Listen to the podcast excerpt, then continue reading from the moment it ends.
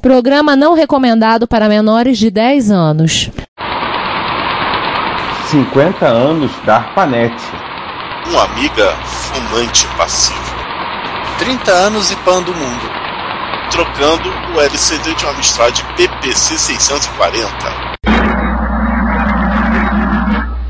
Aqui fala o seu repórter retro, testemunha ocular da velhice do seu PC, com as últimas notícias da agência Retrocomputaria.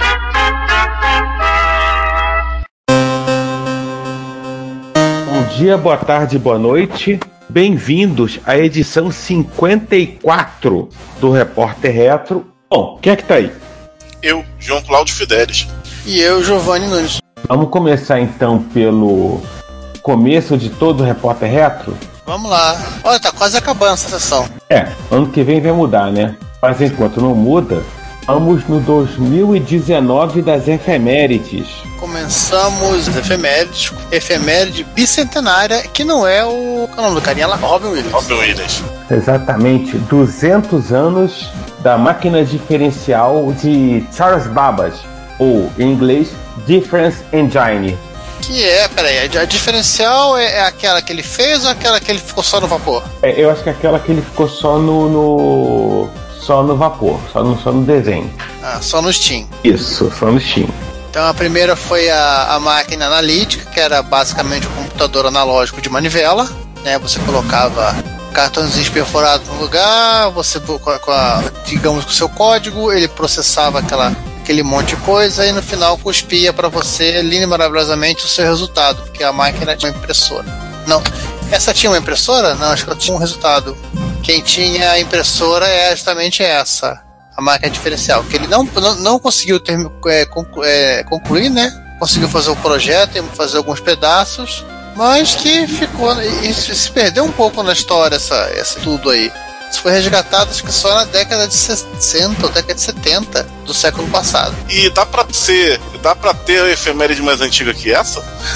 Acho que sim, talvez na calculadora do Pascal, ou, ou, sei lá. Eu acho que vai ser difícil alguma efeméride mais, mais antiga que essa. Ah, não, mas não, vamos tentar. Pois é, um dia a gente consegue. É, Ou não pode também. ser também o aniversário da, da máquina analítica, né, Ricardo? Sim, sim, a, a máquina de diferenças. Do... Não, temos a diferencial, que a gente ficou na dúvida de tentar lembrar, porque a gente é retardado mental, eu não quis clicar, clicar no link, se a diferencial é aquela que ele fez ou aquela que ele não fez. Não, não, a, máquina diferencial, ela não foi, ela foi feita, e porque o nome dela é diferencial, porque ele usa o método das diferenças finitas para fazer cálculos, e o objetivo era para calcular, se eu me lembro bem, tabelas de navegação da Real Marinha Britânica. A máquina que ele projetou e não fez e gastou a maior parte, gastou toda a fortuna tentando concluir, foi a máquina analítica. Essa ele deixou ela toda projetada, inclusive uma impressora. Ele projetou uma impressora para a máquina. Ele pesava... e, e ele também projetou o cartucho da impressora. Não, mas a impressora, só a impressora pesava 200, pesava 6 toneladas. Teve um projeto que eu fui na Inglaterra, não me lembro a coisa de alguns 10 anos atrás, que eles pegaram o projeto original do, do Charles Babbage, ou como diria meu amigo Gustavo Guanabara, Carlinhos Babbage, chefe, Carlinhos chefe da boca. Ele pegou o projeto do Babbage e montaram. E eles fizeram a máquina analítica. A máquina diferencial, se procurar no YouTube, tem gente que fez usando aquele brinquedo popular no exterior que é o mecano. Se você procurar, tem gente que montou a máquina, a máquina diferencial com mecano. Mas a máquina analítica. mecano, com Lego. Com Lego eu nunca vi. Mecano eu Acho já que vi. com Lego eu já vi. Eu acho que até se bobear, você vai procurar. Se você achar, eu acho que eu já vi referência disso que fez a máquina em- no Minecraft. Pra você ver como é que a tecnologia avançou, né? Que o cara se matou pra fazer no, seu- no início do século XIX. É porque também viu como as peças ficaram menores, né? Sim, sim, ficou muito mais fácil para montar. Né? Ela é toda com engrenagens, né? João, não tinha plástico naquela época. Isso era um grande problema. Mas assim, a máquina por si só é impressionante. Por isso, a máquina analítica já tinha os conceitos de unidade de processamento, unidade de armazenamento, memória, conceito Programa. de periféricos, é programa, tanto que já tinha impressora. Essa, essa foi a, a grande sacada da máquina analítica, que ele não conseguiu concluir. E daí vem, inclusive, a história da Ada, né? Dona Ada, né? Condessa de Lovelace. A Ada Byron, né, a primeira programadora. E aí qualquer livrinho, qualquer livro fala de história da computação, comenta mais sobre isso. Fala dessa dupla aí, né, desse É, casal. e se quiser expandir, né, tem o, o romance, o máquina. Máquina diferencial? Eu acho que é a máquina diferencial do William Gibson, né? E tem o Logic Comics, né? Que é um quadrinho que um certo fudeba que foi buscar um livro e me deu de presente, que eu até hoje não comecei a ler, mas não acabei, que também explora essa, esse trabalho. Aliás, tem. Aliás, eu ouvi uma vez uma história em quadrinhos que envolvia o Charles Babbage e a Ada Lovelace. É Ada Byron, né? Desculpa, Ada Byron, a Condessa de Lovelace. Ela era uma história de aventuras. Era muito doido. Eu vou até procurar aqui ver se eu acho uma. E existe um jogo que, por que pareça, faz referência a isso aí. É um jogo de, de microclássico. Chaos Engine.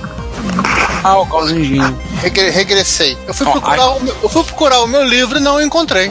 Ó, achei, um, achei o quadrinho. The Thrilling Adventures of Loveless and Babbage. É uma graphic novel um steampunk escrita e desenhada pelo Sidney Padua, né? Que é no universo, num, num universo alternativo onde eles construíram a máquina analítica e usam para combater o crime. É o que tem o povo? Não sei, eu só achei a referência no Wikipedia. É de 2015. O Chaos Tá. Também tem temática steampunk, óbvio. E, e a máquina do caos, né? Que era a máquina analítica, foi acabou como é que é, fazendo distorções no tempo e no espaço. Aqui, olha, é o William Gibson e o outro carinha também. Não esqueçam o outro. Roubaram. É o Shirley, eu esqueci o sobrenome dele. Bruce Sterling. É, aliás, ambos odeiam, o- odeiam o steampunk e tudo que ele significa. Só pra vocês saberem, o- esse quadrinho que eu falei, o Trillion Adventures of Love and Babbage, tem pra comprar pra quem tiver interesse no Kindle. Tem na Amazon a 18 reais. Se vocês tiverem curiosidade, eu acho que parece bem divertido. Tá num preço melhor que a versão impressa? A versão impressa no Brasil sai bem mais cara, né? Não, porque tem, não, eu, eu comprei um quadrinho que é literalmente a, a, vers a versão impressa tava, tava mais barata do que a versão no Kindle. Não, essa versão impressa é 166 reais porque ela é importada. O livro também era importado. Não, sim, o quadrinho é importado 166 reais, no Kindle 18.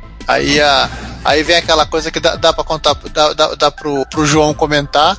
Hein, João, eu poderia comprar o, o livro, né, que seria um valor X, eu poderia comprar o PDF no Kindle, que seria X mais um pouquinho, pra ter a versão digital, né? Olha, ou eu poderia baixar o PDF que o desenhista libera na, na conta dele do DeviantArt, de graça.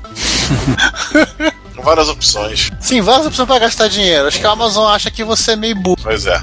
Aliás, há diversos, há diversos, há diversos quadrinhos online. Por algum motivo, acho que a galera do Kindle não se deu conta que o troço está disponível gratuitamente se eles cobrarem por isso. Enfim. Se o Lord Babbage se tivesse concluído a, a máquina analítica, se ele não tivesse conseguido, com os feitos dela, feito uma, um steampunk de verdade. Não, por um motivo simples. Ah, A impressora não iria funcionar e ele ficaria com raiva e destruiria tudo. E metade das engrenagens fica presa lá em Curitiba, porque ele comprou da China. então vocês acham que o- a impressora sempre, sempre é sacanear como toda impressora sacaneia. Aham. Imagine botar 6 toneladas de impressora de volta no- nos correios pra, pra pegar a garantia. Papel ia atolar na impressora de sexta Afinal das contas, lembre-se, as impressoras imprimem só de sacanagem. O objetivo de vida delas é perturbar a gente. Ah, vamos agora falar de uma, de uma efeméride que tem pelo menos dois dígitos de idade? Vamos? Um pouquinho mais nova, né? 150 anos mais nova, né? 50 anos da ARPANET. Pra quem não sabe o que deu origem ao que nós conhecemos como internet. Agora no dia. No Isso aí, último. isso aí mesmo, garotinho juvenil, esse, esse negócio que você usa pra baixar pornografia, que a gente tá sabendo, Que afinal de contas, internet for porn, né? nada mais. Então, assim, é, numa data de 29 de outubro de 1969, né, foi feita uma a primeira conexão de rede, foi entre um terminal da Universidade da Califórnia em Los Angeles para o Instituto de Pesquisa em Stanford, na área da Bahia, em São Francisco. Conexão atenção, é, atenção, gente, isso é longe. Sim, bota umas duas horas de carro, acho. Não, acho que são seis horas, seis Não, quatro horas. É longe? Calif é, Los Angeles para San Diego, para São Francisco é longe. Para San Diego mais ainda. É, San Diego é fronteira com o México. Então, assim, foi feito o primeiro, o primeiro acesso, foi feito, foi feito então o primeiro, o primeiro acesso entre eles, né? Agora, então com isso eles tiveram, fizeram os testes nessa data, então a primeira conexão. A gente já publicou no Retrocomputaria, vocês podem procurar nos nossos pouquinho mais antigos, nós já fizemos, mostramos é, é, o pessoal fazendo. É, o pessoal mostrando o mapa da internet. O mapa da internet em 71, 1976, né, o, o, mapa da, o mapa da rede. A gente faz essa brincadeira do mapa, do mapa da rede, como é que tá, como é que. Na verdade, naquela época o mapa era importante porque não tinha nenhum protocolo de roteamento. Sim. Não havia protocolo. Então aquele mapinha lá, a gente colocou lá, né? Todo o mapa da internet, todo, todo, 1971, depois é 16. Inclusive eu uso essa, esse mapa em sala de aula. Eu mostro para os alunos em sala de aula como é que era tudo o mapa da época. Então é interessante vocês verem, saberem disso. Então a Lida tem um artigo aí falando o eles montam até a certidão de nascimento, que é um, um recibo, uma anotação, que eles tinham um logbook. Sim, cara, os caras anotaram aqui no, no log, no, no log Tá registrado no, no log deles. Sim. Então eles anotaram no, no logbook deles, tá? escreveram lá. Você pode verificar lá, pode, pode pegar e dar uma olhadinha. Tá disponível a imagem. Recomendo que vocês deem, deem uma olhada a ver pela curiosidade. Tem uma, uma entrevista com um dos pesquisadores que na época era estudante de doutorado que trabalhou nesse, nesse projeto. E foi o cara que prestou a caneta para fazer a anotação. O Dr. Fiedler. Então, Vamos para outra efeméride? 30 anos do Zip. Quem nunca usou, né? Pois é, quem nunca, né? E aí a Dilko. É, ah, virou é um quase formato... um, um verbo, né? Zipar. E eu digo que é um formato que ele é extra, ele é extra x86, ele é extra PC, né? Não, e tem mais o seguinte: os novos formatos de documento, por exemplo, que a Microsoft usa, que é baseado no OpenXML, e o formato Open Document, que o LibreOffice e outros usam, na verdade são arquivos zip. Diversos, diversos é, aplicativos fazem, usam o zip, que é um, um compactador mais padronizado, é, implementado em diversos sistemas operacionais, quanto da, da biblioteca, para como compressor padrão. E fora que já é um, algoritmo que está já está em domínio público. Eu acho que não tá, não sei. Por exemplo, outro formato que tem, o EPUB, para para livro eletrônico. Então, formatos são, são arquivos XML empacotados dentro de um zip. Tanto o formato OpenXML da Microsoft, o Open Document, o EPUB. Mas também tem outra coisa, né, Ricardo? É, você tem muitas e muitas bibliotecas é, zip disponíveis por aí, para praticamente qualquer linguagem. Então fica muito fácil você utilizar o zip, né, como, como parte aí do, né, para tua ferramenta, porque para quase qualquer linguagem que você use tem um tem lá um libzip disponível. Sim, sim, ó, tem para MSX, várias máquinas clássicas, inclusive.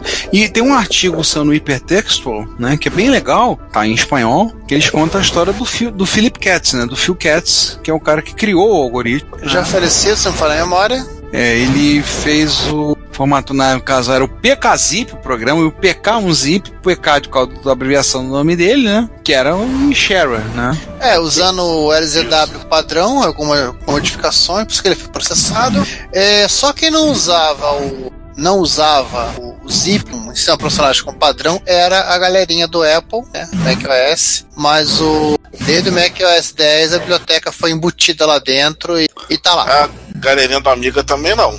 Ah, o pessoal do Amiga usa o Liar até hoje, né? Até porque, é. pensar no 68 mil, acho que ele é mais eficiente para. Giovanni, já você comentou da questão do Phil Katz, vamos lá. Achei aqui. Ele tinha problema com depressão, teve problema com depressão e alcoolismo. Foi preso em 1991 e 1992 por dirigir embriagado.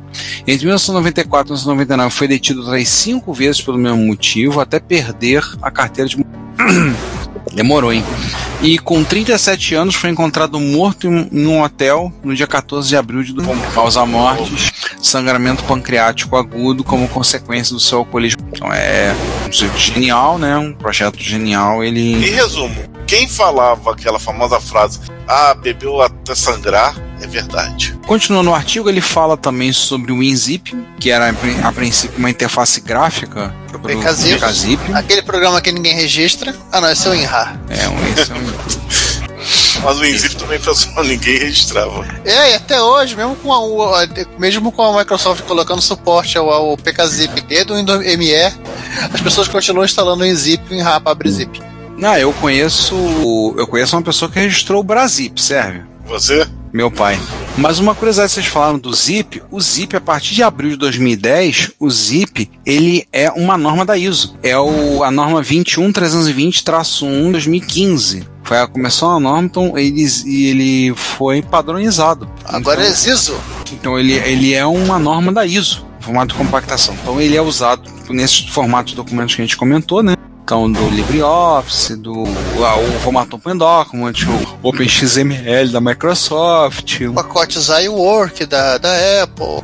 Sim. EPUB. O, ele é usado na aplicativos em Java, o JAR, né? Java Archive, e o WAR, que é o Java Web Archive, e uma série de. Assim, ele é usado em mais coisas que vocês possam até imaginar.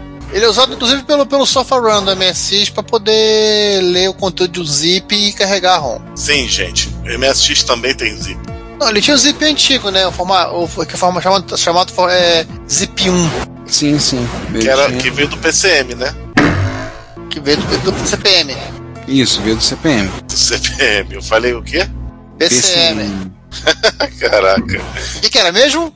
Ah, aí veio, veio o sketch do Chaves. É, pode botar aí o Chaves na, na edição.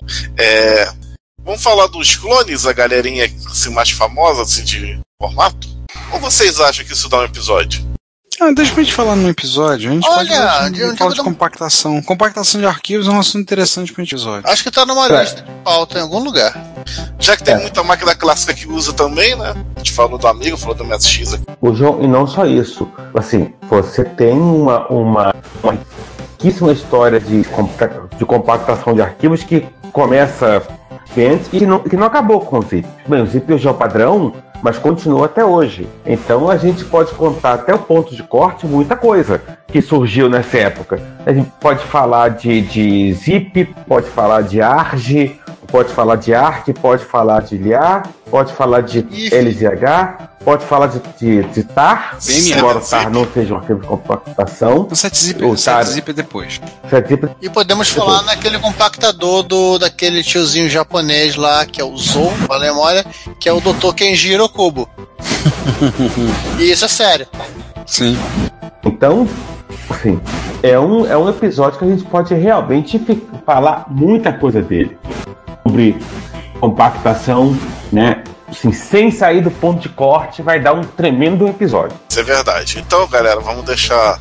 Vamos ficar por aqui deixar isso aí arquivado com mais uma das nossas promessas. Aliás, já que vocês estão falando de arquivo, se não fala em memória, o formato WAD também tinha uma compressão. Era isso que eu ia falar, tem tudo a ver com a nossa próxima efeméride. Não só por causa do WAD, mas também com como ele era muito zipado por aí, né? Senão não cabia no poxa. É. Pois 25, é. agora sim, 25 anos de Doom 2. E que dizer desse jogo? Matei muito alien... matei muito demônio. Muito demônio e usava o macete para ir jogar as duas fases escondidas do Einstein que ele tinha, fases 31. Na, na verdade, não vamos falar nada, que vai falar é o, é o, é o LGR, né? O Lazy Game Reviews. Tem um software, tem um vídeo dele aí, versão da GT Interativa, ou seja, uma, a versão não shareware, versão já de loja comercial. Olha, a versão de boutique. Tinha um caixão, aquela caixinha 2, bonitinho, com tudo, tem direito manual, etc, etc, etc. Completíssimo, como ele ostenta aí. Hum. Aliás, ele ostenta até duas cópias, né? É porque de um dois, né? Tem que ter duas. Deixa eu ver se tem alguma diferença. Ah, uma é CD, outra é em disquete. Aquela que tá mais pesada que ele não tá conseguindo segurar é em disquete. E ele foi comercializado na Europa pela Virgin. Ah, a Virgin era a grande distribuidora de software da, da, da Europa. Europa. Das Inglaterra. Não, da Europa inteira. Cê, da Europa no geral, o, No episódio da Espanha, assim, a, os carinhas lá que o Fogo a distribuidora, acho que era a Herb, eles só. Eles perderam o mercado, assim, não só por causa do incêndio, por conta também da entrada da, da Virgin e da, de, e da própria Nintendo oficialmente na, na Espanha. Ah, um detalhe. Você falou quantos disquetes eram o Doom? Cinco. Ah, era pouquinho. Pra época, nem tanto. Sempre disquete de 5 quartos de alta, de 3,5 de alta, quer dizer. Não era tão. Não, era meia caixa de disquete, cara. Meia caixa de preciosos disquetes. Pouquinho. Ruim. Tudo bem que tinha coisa maior. Mas. Eu tinha coisa maior na época. Mas. Não vamos, não vamos falar sobre isso, porque isso não é um podcast. Esse não é um episódio sobre disquete. A gente já falou. Já, Já falamos. Não, não fizemos um episódio sobre disquete ainda. E a galera, e, e já que a gente tá falando de FPS, a galera que, que viu nosso episódio de Doom ficou com aquele gostinho de, de quero mais. Será que tem surpresa? Tem, tem surpresa no vídeo, pode olhar aí, vão até o final. até- é igual o filme da Marvel, vai até os créditos. Não, até essa pós- pós-crédito, né? Parece que a Marvel vai inovar, ela vai começar a botar um cara na, no- na- um carro de telemensagem no final, sai do cinema. Eu pensei que a inovação da Marvel era botar o Stan Lee, mas isso já faz desde o início. Eles vão continuar colocando. Literalmente fatamor. Você não entendeu? Eles vão continuar colocando. Eles vão continuar colocando o Stan Lee. Sim, agora é computação gráfica. É. Stan Lee 3D. Um Excel só pra você e. Qual é a próxima?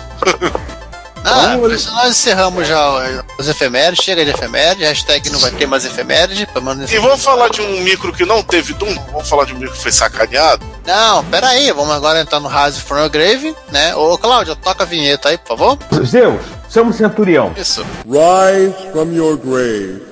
Agora podemos falar do micro sacaneado? Não, agora podemos introduzir e falar. Não foi sacaneado, a culpa não foi, não foi dele. A culpa foi da de uma empresa que quis fazer uma versão. Tá. Ninguém Mesmo quis assim- licenciar a Engine pra fazer o jogo. Lá. Entramos agora no, Shed. O Shed, o que, que ele fez? Ele, vem cá, ele, ele fez uma cirurgia de pulmão no, no antigo amiga dele. Ele pegou uma amiga 3000, Acho que era dele. é o dele? Era dele. É, Commodore HM3000 com nicotina. Olha, é igual o, é igual aquela kryptonita falsificada do Superman 3. A impressão minha ele está admitindo aqui indiretamente que ele era um fumante compulsivo. Bem, se. Assim, ou, ou era ele que tava fumando ativamente, ou era o amigo que tava fumando ativamente. Então, Ou ambos. ou ambos, no caso. Agora, coisa legal, uma amiga 3000. Foi o amiga, nesse amigo rodava o BBS dele. Aí, ó, episódio do, do mês, né? Falando de BBS. Rodava o Nightfall HQ até se fechar. Rodou antes Será que do roubaram a bolinha do mouse dele também? Será que foi ele que teve a bolinha roubada? Não, de- detalhe que ele vai, ele vai trazendo a descrição do que ele fez. Né? Em 2001, ele tirou a bateria da placa e um dos dois HDs que tinham morrido. Em 2010, ele limpou o gabinete por dentro e por fora e publicou as fotos no blog. Em 2018, ele limpou o teclado. Em 2019, que ele foi fazer a geral na placa, estava coberta com uma fina e grudenta película de nicotina. Aí ele Olha, a gente faz uma Literalmente, não, literalmente a placa-mãe era, era, que- era um patch de nicotina que você pode usar pra parar de fumar.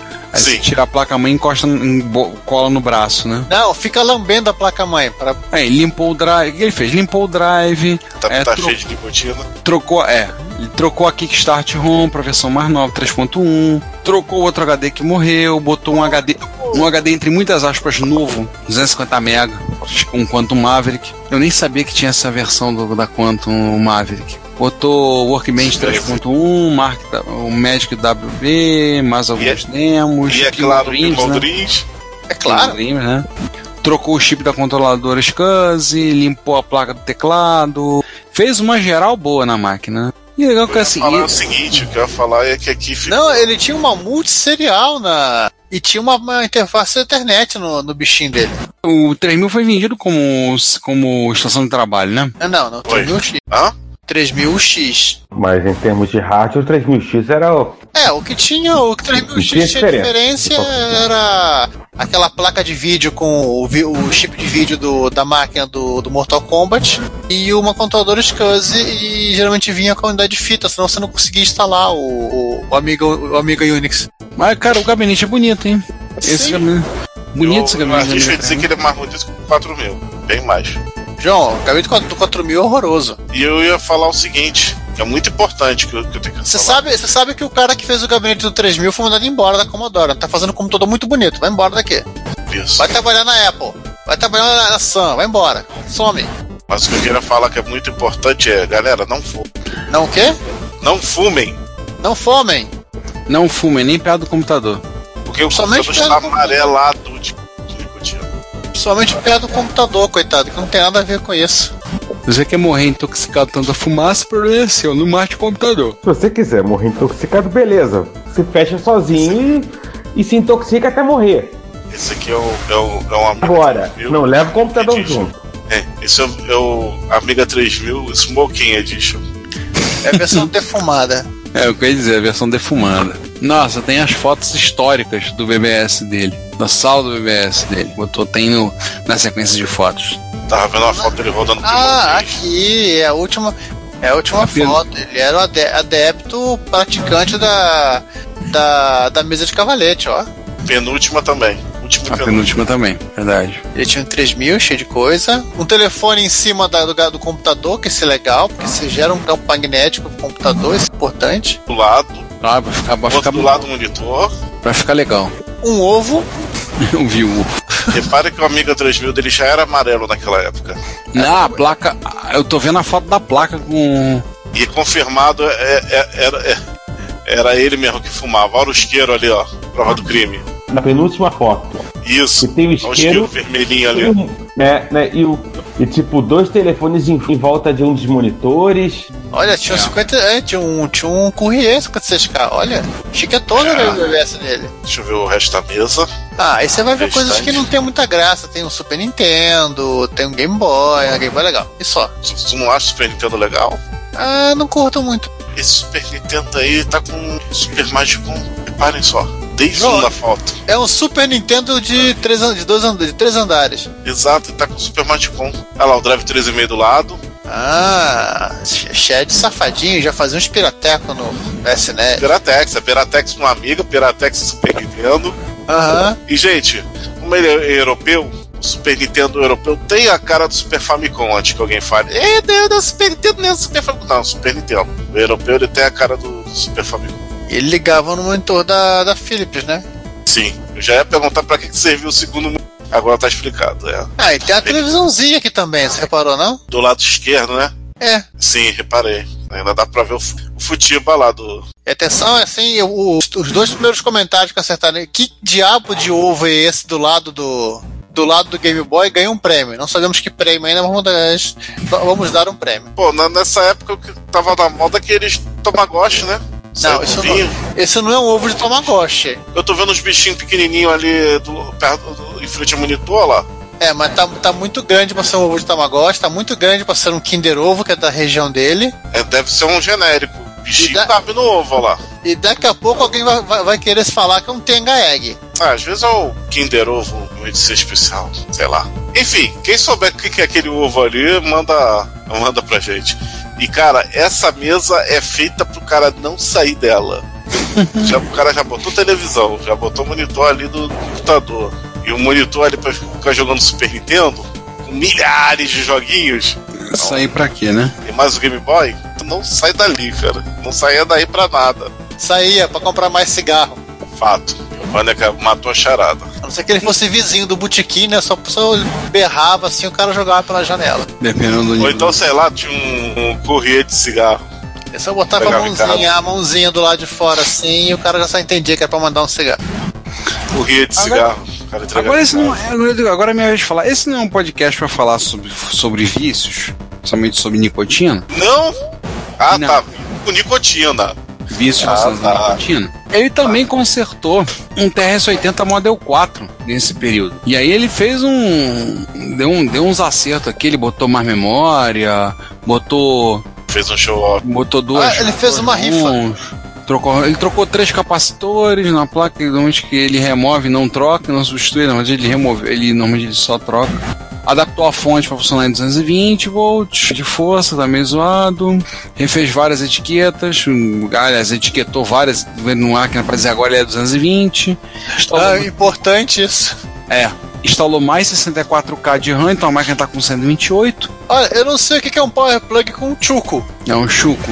Eu já vi isso em algum lugar, não lembro. Colocou uma ROM, com uma, uma dual ROM, numa máquina. Pode botar tanto usando o Free HD, a solução Free HD, né? Provavelmente está usando um cartão de memória, alguma coisa. E eu vou ter que dar uma olhada melhor sobre ela. Ou pelo drive disquete. A Free HD é um compact flash, falei. Ah. É, o FreeHD é uma solução. Não, o FreeHD pode funcionar com uma. É, já entendi. O FreeHD é a caixinha que tá do lado de fora. Na primeira foto, na foto que ilustra o povo, tem uma caixinha do lado de fora. É essa É um unidade. É, usa cartão SD. Tá Se lá não me placa. engano, tem uma foto na segunda página. É, tem, tem uma foto na segunda página que mostra ela em detalhes. Seja, ele deu, um, deu um- uma guaribada boa na máquina, né? E ele botou a plaquinha na, na, na caixinha. Sim. TRS-80 Free HD. Não, mas o FreeHD vem na caixinha. Ele já vem na caixinha, entendeu? É ao lado, você coloca lá e fica a caixinha do lado. Alguém vai dizer assim, poxa, mas ele podia ter embutido dentro da máquina, tem espaço pra caramba. É, tá, eu sei que tem espaço pra caramba, mas ele não quis embutir e pronto. Respeito o gosto do cara. O cara não quis mexer com originalidade. Não, ele não queria enfiar a mão lá atrás do gabinete pra procurar o cartão SD, que eu não preciso trocar.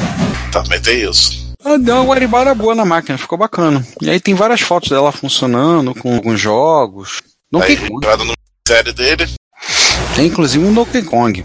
Ai, nossa, como- a forma dele desmontar me lembrou o patch. Ele soltou, abriu, tá aqui as duas, todos os dois drives full. A fonte que é quase da altura dos dois drives, full. Aí com o monitor todo ele pegou e tombou pro lado. É a foto, pra quem quiser dar uma olhada, a foto número 6. É mais fácil. Não, tudo bem que é mais fácil, mas assim continua sendo assustadora. Ó, o tubo Mas de imagem é- é Philips. Mas é, é de ser um meio que um padrão. Vê que tubo de imagem é. Quando a gente fala literalmente tubo de imagem, é tudo igual, né? É, É, vamos seguindo adiante, porque temos o, o Jean Beta exorcizando o Amiga 2000. Sim. A gente, aí a gente vai entrar nessa, na nossa subseção YouTube Retrô. Graças à sessão, o César já tá indo parar na Deep Web das manutenções, tá achando coisas do arco da véia. Ele, esse como falou o Giovanni, é o Jambeta consertando o som distorcido de uma Amiga 2000. Cara, eu eu já não lembrava quão grande era a placa do Amiga. Acho que o gabinete é maior. Maior do que a do 3000. É, Assim, acho que o 3000 é maior. A placa do 3000 eu vi lá no post do anterior do, do chat. A placa é grande, é bem grande. grande. Mas também tem uma coisa, né? O Amiga 2000 foi da primeira geração de, de, de amigas. Não, então, o 2000 ele, ele tinha realmente um gabinete grande. Assim, acho que alguém na. Alguém da, da Commodore falou que, olha, grande é melhor. impressiona. É, e deviam ser aqueles gabinetes que estavam sobrando do CBM 900. É o Biggest Build. Então tem esse aí do Jambeta, que já vale para recomendado, altamente recomendado para ver, bem interessante. que O Jambeta tem passado. Mas Todo vídeo do Jambeta, guarde um bom tempo pra assistir. Sim, esse vídeo tem quase meia hora e o Jean Beta literalmente passando por toda a parte analógica da placa-mãe da Amiga 2000 para procurar aonde está o capeta que está distorcendo o áudio. Saindo- parece que ele resolveu o problema. Saindo do Jambeta. Parece, né? É, parece. Saindo da, do Jambeta, nós vamos pro Retrospector 78, que fez dois vídeos fazendo um reparo num IBM 5155 porta, Portable PC. Pera aí, agora uma pausa aqui para tecer um comentário. Olha, o primeiro vídeo aqui, o nosso Gedoc está fazendo o preview perfeito. Ok. No segundo vídeo, assim, baixou o jabá, ele põe um vídeo maluco que não tem o menor sentido, só pra fazer uma propaganda. Agora podemos voltar à programação normal. Então, assim, ele tá fazendo. São dois vídeos sobre da nossa manutenção nesse portátil, nesse BMPC portátil da IBM. Né? É, desculpa, mas o vídeo assusta um pouco, porque tem uma furadeira da Bosch aqui. É, eu vi a furadeira. Ô, famoso, vai dar Bosch. Você sabe que vai dar Bosch desse jeito. Cara, titânico esse computador. Esse é um arrastável com muito custo, né? sim, sim. Mas os dois vídeos são mais um escuta. É um vídeo com 17 minutos, outro com 22 minutos. Com direito a Commander Key. É. Direito a Commander King também. Tecladinho modelo F. Ó, as três letrinhas na etiqueta da. da- E deu boot. Tem uma outra coisa que ele também apresenta, o Retrospector, que aí no caso não é um reparo, mas é para quem estiver usando uma XT IDE no seu XTzão velho de guerra, você montou do lado errado. Eu acabei de ver ele usando a furadeira no gabinete. Ai meu Deus. Ai meu Deus. Foi por causa disso, ele botou a placa ao contrário. Sim, uma coisa aconteceu com ele. No vídeo aqui ele explica que eu- ele fez um mini vídeo de 8 minutos para explicar, é, para concluir que quando você coloca a, a ideia ao contrário, você queima flash. Mas a flash é baratinha, ela custa mais de um euro, então é só substituir e gravar de novo. Tem um trabalho, né? É, é um trampo. Pelo menos assim, agora sabemos o que acontece. Por favor, não coloquem as coisas do lado errado, por mais tranquilo que seja consertar. Sim, aliás, todos os projetistas de placa eles colocam uma inscrição na, na, na, na, na placa explicando o lado correto. É só uma questão de prestar atenção no que você está fazendo. E agora o conserto que é um conserto, é um upgrade, né, César? É um conserto que é um upgrade. Ele pegou. Quem é, quem é ele, né? Sujeito oculto da oração. O Dragol, conhecido por suas, suas manutenções assustadoras, ele pegou um Amstrad PPC 640, que é basicamente um XT portátil, um XT portátil 90. Se você não conhece a máquina, você pode procurar na internet, ou você pode puxar na, na, no, na sua mente o Brilho Eterno de uma Mente Sem Lembrança, algo parecido, aquele filme que o Jim Carrey E vocês vão ver essa máquina lá. É um o computador que o cientista utiliza na máquina de, de apagar memórias ele comprou um PPC 640, ele desconhecido, e ao abrir, ele ficou muito triste. Ele pagou o que ele tinha, de estado desconhecido. Só que ele ficou muito triste, porque não tinha muita coisa para consertar. Ah, essa tristeza dele. Só o LCD que estava ruim. A questão dessa máquina é que ele era literalmente um, um XT a pilha. Quer dizer, não é que o LCD estava ruim, né? O LCD estava detonado até por conta da idade, né? Mas tudo bem, como que ele queria fazer era, era trocar o LCD, ele simplesmente. Aí ele abriu, limpou, né, limpou o computador, limpou o, o, a bolsa do computador. Não, ele não limpou a bolsa do computador, ele quase esterilizou a bolsa do computador, né, já que ele deixou ela mergulhada em hipoclorito de sódio, ácido hipoclorídrico. Aquilo que o pessoal da. O pessoal chama carinhosamente. Não, é, é hipoclorito de sódio. Chama carinhosamente de cloro aquele que você, a, tua, a tua mãe mandava comprar para poder ela fazer água sanitária em casa. E depois que ele limpou tudo bonitinho, aquela coisa toda, ele foi finalmente trocar o LCD. É, ele, comprou, ele comprou uma TV no eBay, né, de 9 polegadas, 4.43, que era a parte mais importante, e que literalmente tinha o mesmo tamanho da, da telinha do, do Amstrad. Ele desmantelou tudo, fez caber na caixa do LCD da, do LCD original, funcionou, a telinha azul. Ele arrumou um conversor MDA CGA EGA VGA, que era o que ele precisava. Eu só não tenho essa parte aqui do Altera. Alguém dormiu? Alguém dormiu? Eu silenciei o João, que acho que o João dormiu. E o Ricardo saiu. Ah, essa coisinha com o Altera aqui é literalmente o adaptador de. É o, adaptador de. É um conversor. É um conversor de, de, de qualquer coisa para VGA. Daqui a pouco as pessoas vão querer isso, ligar isso aqui no MSI. É, é, parece muito aquele. Como é que é aquele CBS? GBS? Só que no caso específico do, do pessoal do Tend. É, Tend 1000 seja mono. Ele fez a. Fez o primeiro teste, pam, puxou só no verde, telinha V, opa, e opa, funcionou. Ele usou o repositório, o repositório, o spa, a área do local para pilha, né, para botar o. É, ele usou o espaço que não, da pilha para o guardador conversar, porque ele não, não vai é, fazer essa máquina funcionar com pilha, porque acho que ele não quer acabar com o orçamento dele.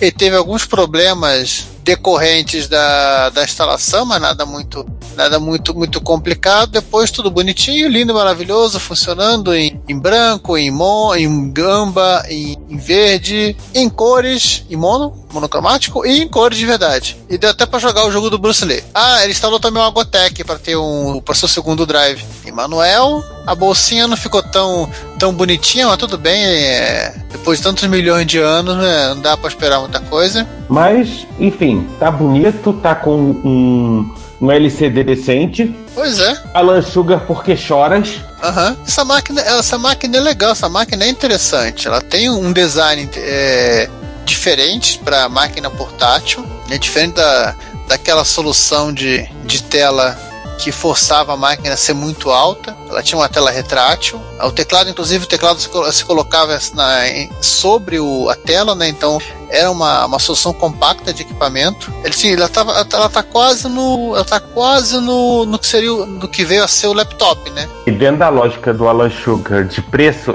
preço, preço, preço? É, a máquina compacta, assim, não era, não era pro cara, é, pro cara trabalhar no, no trem ou trabalhar no avião, era pro cara simplesmente levar o trabalho para algum outro canto de forma prática e sem necessitar ser o marombeiro do, do Kay pro do Osborne. Bom. Vamos comentar os comentários? É só uma observação. Hum. Antes disso, né? Os Mano Passa tava tudo se preparando para os eventos de novembro, então todo mundo ficou quieto em outubro. Ah, faz sentido. Agora sim, vou comentar os comentários. Retrocomputaria, episódio 102, Sir Cliff Sinclair, parte A. Nós começamos com Siroga Vladivostok, comentando que só para contrariar o Ricardo, eu sou muito fã do Elon Musk. Hein? Em termos de, tecnologia, já fez muito mais do que qualquer outro cara fez pela humanidade. Já o senhor Sinclair deu só o pontapé inicial para os micros pessoais e fez algumas aberrações. Enfim, né? Gosto que nem bunda, cada um tem, tem a sua. Mas não muda o fato de que eu acho que o Elon Musk está cada vez mais tornando um grandíssimo babaca. Não sejam babacas. É, e seguindo, né, o Marujo comentou que vou assistir mais tarde, acho que assistiu o episódio. É, o Sir Clive é um gênio, construiu mercados, preveu o que o cliente quer de tecnologia, reaproveitou, recondicionou matéria-prima com eficiência cirúrgica e faliu miseravelmente duas vezes por incompetência. Uhum. A ex-mulher dele seria uma, uma fonte sensacional é, para se entrevistar. Ela fez parte da primeira linha de produção antes de se instalar, antes de se instalarem no moinho, essa parte eu não sabia. Ah, a primeira linha de produção da, da própria Sinclair, a de fazer radinho. Fala essa, César. Isso é velho. O. Ricardo. Né? Não, Hitson. Hitson, vamos lá. O, o Hitson Xavier de Moura. Vocês estão de parabéns. Sempre fico na espera de novos episódios. É, Hitson, obrigado. Espero que você gostou dos novos episódios. O Ricardo, que não é o Jusic, eu assisto sim. Hã? Aqui é velho igual vocês. Acho que é o nosso comentário sobre assistir o documentário. O... Isso.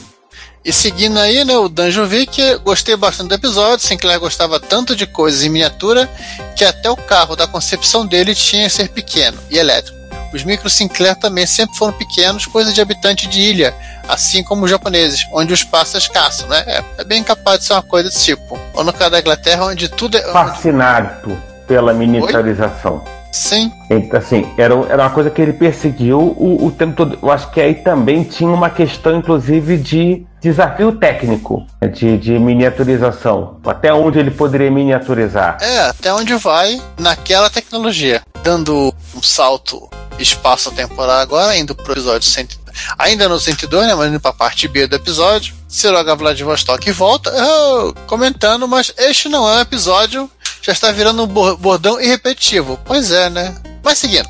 É, sobre o Quantum, Quantum Leap. A Livraria Cultura tinha soltado um box com todos os episódios do seriado. Consegui comprar o meu depois que a Netflix tirou do ar. Então é melhor dar uma, uma xeretada na loja para ver se ainda está disponível. Ouviu, Ricardo? Não fico só contando com Netflix. É, uma pena que o Microman não está disponível no mesmo serviço de streaming.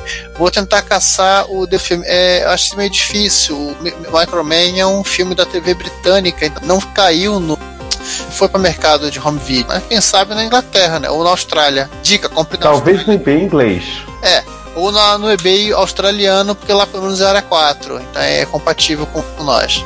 Quanto ao seu Sinclair não gostar de computador e de internet, bom, eu entendo ele. E às vezes dá vontade de fazer o mesmo, eu também. Largar essa coisa do computador, internet. Só uma observação, Oi. Giovanni. É com relação à reclamação sobre bordão, a gente respeita e apoia o humor de bordão no podcast, porque fomos criados à base de, né, de humor de bordão.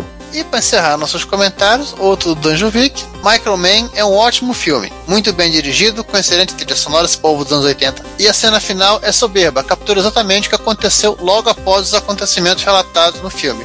É, aqui a gente não é um podcast ficar dando spoiler, mas dá até vontade de fazê-lo. Mas vamos ficar quietinho aqui, não vamos contar o final do filme. Então assistam. É, infelizmente ele não, não, tá, não, é, não é fácil de achar, só ter que recorrer ao melhor, ao melhor torrent do bairro e pegar as legendas em algum lugar. Acho que só o Dataset que é, legendou para português brasileiro.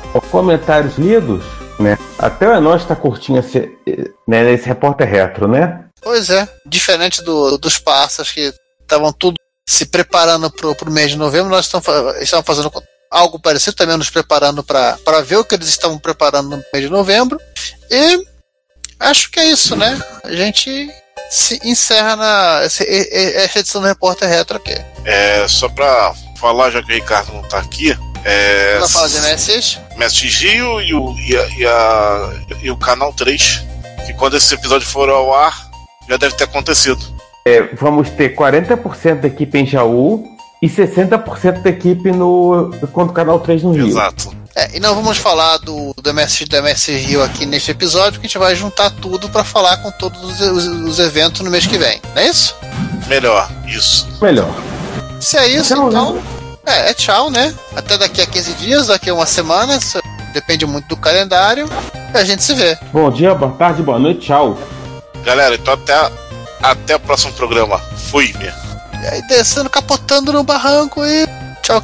Assine a newsletter do Retro Computaria, a Retrobits, e receba no seu e-mail toda sexta as novidades do mundo da retrocomputação. E fale conosco, comente nos episódios, nas postagens, nos mande e-mail em retrocomputaria.gmail.com. Procure também o nosso perfil no Instagram, no Facebook, no YouTube ou no Twitter e manifeste-se. Seu comentário, você sabe, é o nosso salário. Obrigado por nos ouvir e até o próximo episódio.